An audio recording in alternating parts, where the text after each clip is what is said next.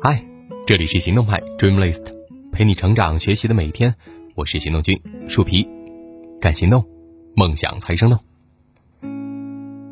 今天和明天，树皮将带你一起来掌握沟通的技巧，成为一个拥有出色沟通能力的人。文章来自行动派 Dream List。美国的石油大王洛克菲勒呢曾经说过，假如人际沟通能力也是同糖或者咖啡一样的商品的话，我愿意付出比太阳底下任何东西都珍贵的价格来购买这种能力。在现代快节奏的职场当中呢，我们可以说，是否能说，是否会说，是否具有出色的沟通力，将决定一个人在工作中的成功和失败。管理大师彼得·德鲁克曾经说过：“你的效能取决于你通过语言和文字他人交流的能力。”如果你细心观察一下，就会发现，那些被认为工作能力强的人，在跟别人交流的时候呀，都能做到思路清晰、表达具体，并且呢，能够准确的关注到对方的需求。相反呀，另外一些职场人经常说出毫无结构和层次的内容，把各种资讯和信息堆砌在一起，最后呢，结果往往是被无情的淘汰。那么，沟通的高手。都是天生的吗？沟通的技巧呢，和其他各种手艺一样，是需要学习的，也是可以学会的。职场没有白走的路，但确实会有很多弯路，不是每个坑你都必须亲自踩过。提前学习那些牛人和前辈的经验，少走弯路，本身就是一条捷径。人们常说，世界上有两件事情最难，一件。是把别人的钱放在自己的口袋中，另外一件是把自己的思想放入别人的脑袋中。这两件事情都离不开良好的沟通。著名的职业经理人唐骏在担任微软中国区总裁的时候，曾经和比尔盖茨进行了一次关于行程安排的沟通。有一次，比尔盖茨要来中国，想把行程安排在二月，但这个时候刚好赶上。中国的春节，比尔盖茨和秘书说：“我们的行程一年前就定好了，不能够更改。”唐骏呀，忽然急中生智，对比尔盖茨说：“是的，我知道您的行程是一年前就安排好的，但是您知道吗？我们的春节是五千年前就安排好了的。”最终，比尔盖茨只好在五千年前就安排好了的春节的压力下。改变了自己的行程。你看，在这个案例当中，唐骏没有说一堆大道理，而是准确的找到沟通的切入点，巧妙的说明了中国春节在中国人心中的重要性，从而顺利的让比尔盖茨改变了行程。这个呢，就是一种良好和有效的沟通方式。事实上，真正好的沟通关键在于怎样。在对方面前恰当的表达自己，有人呢可能会觉得这个很容易，不就是把自己要说的话给说清楚吗？这只是其中的一方面。你要知道，沟通是双向的，你不仅仅要把自己想说的话表达清楚，还得时刻关注对方的情绪和反应，并且能够接受到对方反应中的有效信息，进而做出更加合适和有效的反馈。有些人说话喜欢绕弯子、暗示，要么呢就说一些非常模棱两可的话，因为有时委婉或者含蓄呢，被认为是一种美好的品行。但是，我不建议你在沟通当中经常运用这种方式。对方不是你肚中的蛔虫，不可能对你说的每一句话都能够按你的期望值那样去理解。一旦理解错了，就可能导致沟通失败。临下班的时候，忽然来了个着急的活儿，领导要安排一个员工加班，然而大家内心呢都是不愿意的。大部分的领导呢会这么认为：如果员工同意加班，就是沟通成功和有效；相反的，如果员工不同意加班，那就是沟通无效或者沟通失败。我们常常会以沟通的结果来判断沟通的效果。而对于沟通的氛围、过程和其他衍生状态都不重视，只关注显而易见的口福，不关注对方有没有心服。如果员工心里带着不服气的状态去加班，很可能会在工作中造成不该有的内耗，或者对工作应付了事，不愿意认真完成。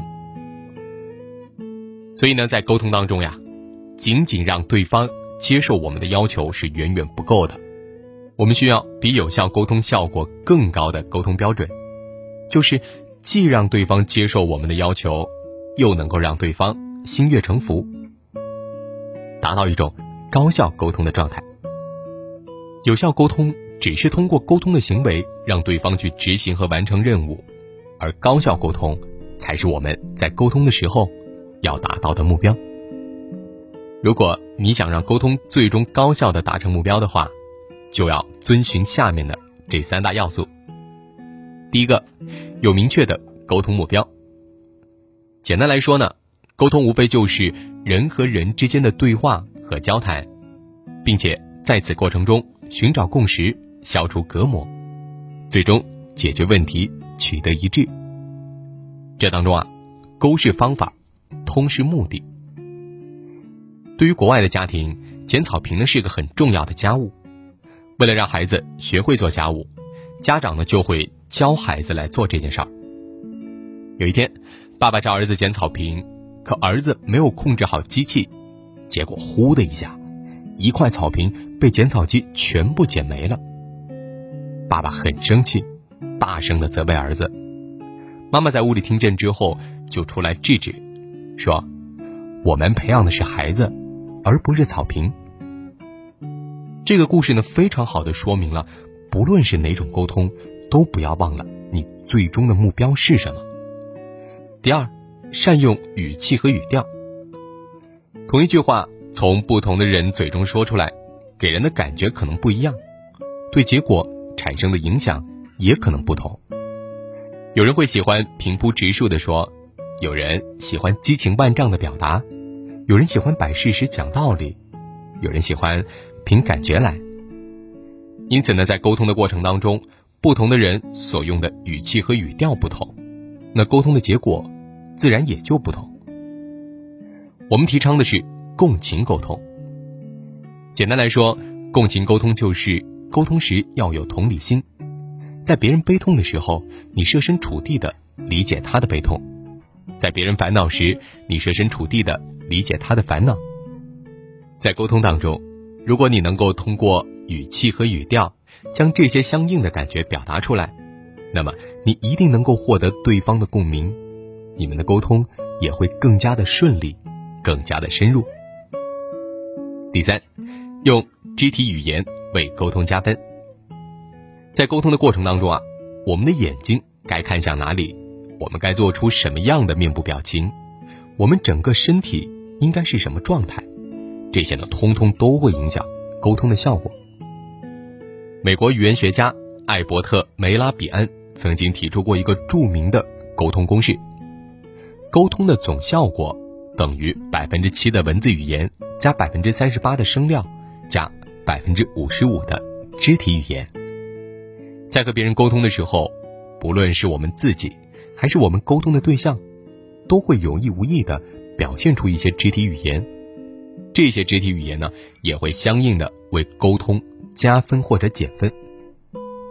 比如说，我在给大家讲课的时候，这是一种沟通；如果我没有任何肢体语言，只是干巴巴的坐在桌前讲课，你就会感觉我讲的内容很乏味。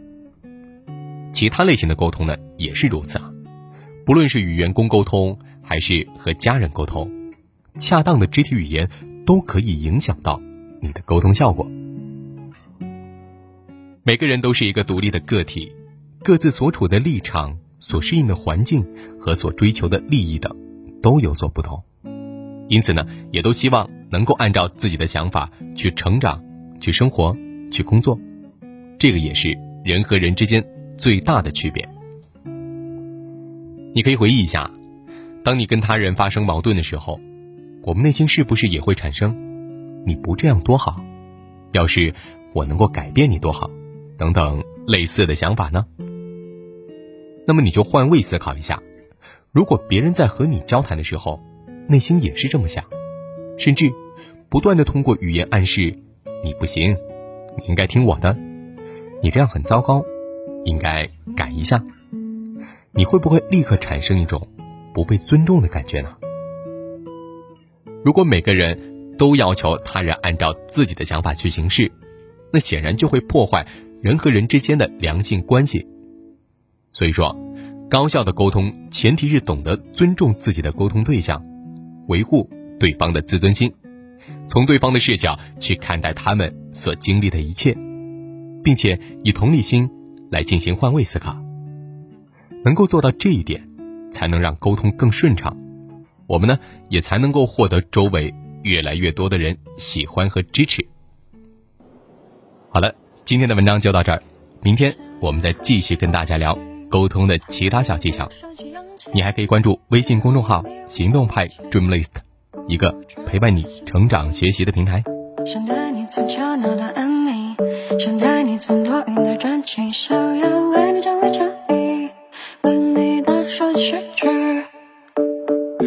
每晚给你热牛奶的时间，床头还写着我们没看完的影片。离开我的时间，你是否还失眠？从不熬夜的我也明显黑了眼圈。你送的玩偶依然陪在身边，一逐渐浮现从开始到终点又重演。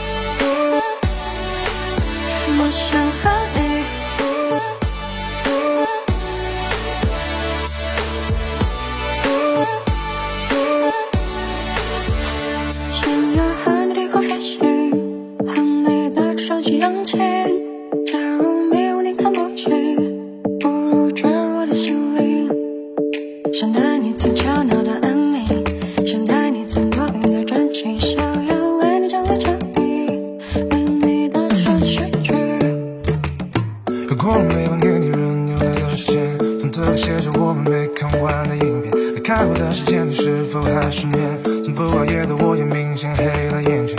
你送的玩偶依然陪在身边，一瞬间浮现从开始到终点，又重演。我想和你一起闯进森林，潜入海。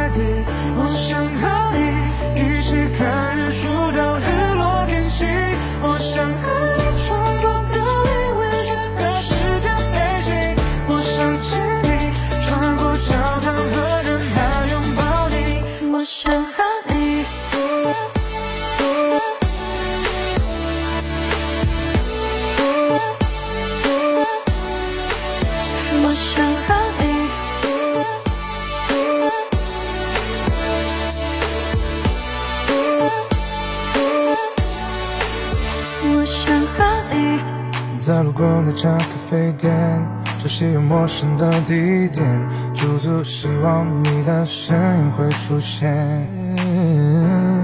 还没说出口的抱歉，曾和你约定的诺言，抬头闭眼，让泪流进心里面。我想和你一起闯进森林，潜入海底。我想和你一起看日出到日落天气。我想和你。穿过格林威治和时间飞行，我想见你穿过教堂和人海，拥抱你。